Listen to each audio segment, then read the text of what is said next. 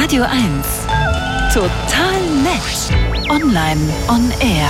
Das Handy ist gerade 50 Jahre alt geworden. Also nicht Ihr Handy, auch wenn sich das vielleicht manchmal so anfühlt.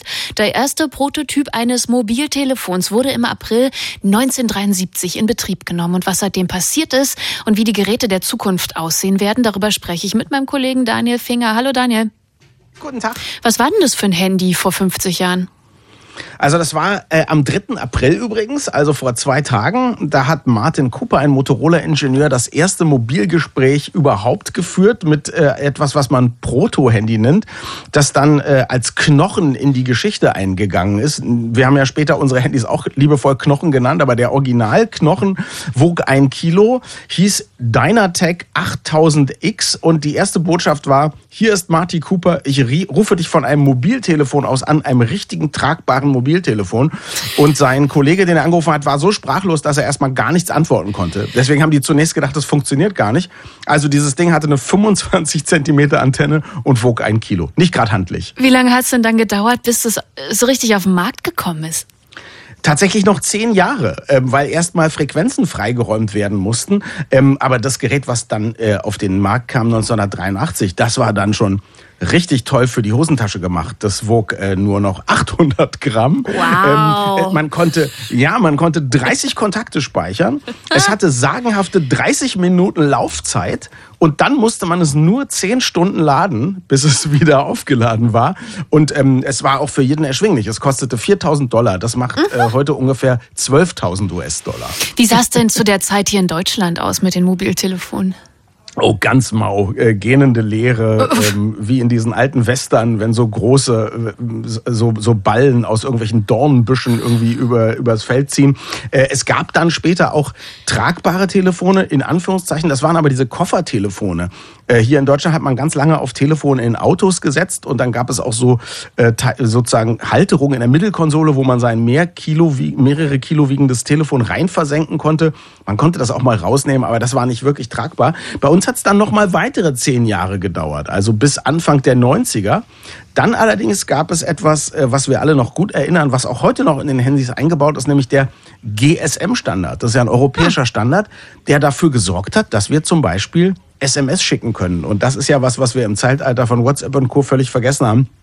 SMS war ja der große Siegeszug. Endlich musste man nicht mehr mit den unliebsamen Verwandten sprechen äh, und konnte einfach nur schreiben, komme zu spät zum Kaffee oder so. Da sieht man mal, was europäische Standards alles bewirken können. Ähm, das Telefon, das dann hier auf den Markt kam übrigens, war noch leichter. Nur noch 500 Gramm.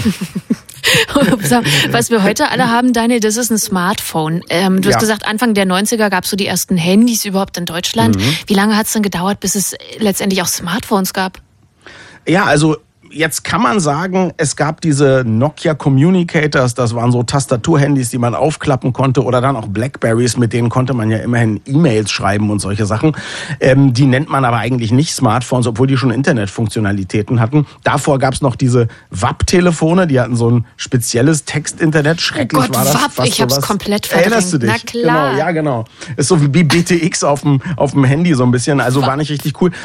2007 kam das iPhone raus und das ja. war dann das war dann die große Revolution. Ein Jahr später äh, gab es dann auch Handys mit Android. Seitdem ist natürlich nichts mehr, was es mal war, muss man ganz klar sagen. Ähm, das ist nicht lange her, ja. Und alles das, was wir heute so normal finden, Social Media, Echtzeit-Dating mit Location und so weiter und so fort, tausende Plattformen, die wir täglich benutzen, mhm. die gibt's eigentlich nur, weil da ein paar Leute bei Apple äh, ein paar gute Ideen zusammengeschmissen haben.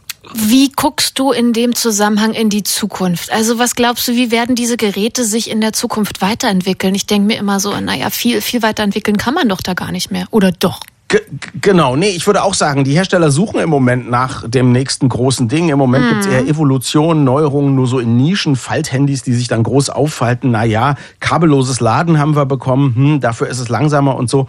Ähm, Ich glaube eher, dass die Handys Handys bleiben, vielleicht sogar kleiner werden, aber mehr in der Tasche gelassen werden. Also das sehen wir ja, wenn wir über KI sprechen, diese, diese künstliche Intelligenz-Assistenten, die wir uns alle wünschen. Also eine Siri, was wirklich anders funktioniert oder so ein Okay Google, mit dem ich ganz normal sprechen kann, der mich dann auch versteht irgendwie und vernünftig antwortet. Das könnte ich mir vorstellen, dass wir in Zukunft also mhm. eher einen Knopf im Ohr haben und viel mehr mündlich machen. Und das fände ich schon eine große Erleichterung, um nicht den ganzen Tag irgendwie nach unten zu gucken äh, und entweder das Auto nicht zu sehen, wenn ich über die Ampel gehe oder diesen steifen Nacken zu bekommen. Das ist was, worauf ich setze. Lieber Daniel, per SMS schicke ich dir ein Dankeschön verfasst mit T9. Ich danke dir. Über 50 Jahre Handy haben wir gesprochen. Mach's gut. Genau, komm auf meine Webseite. Dankeschön.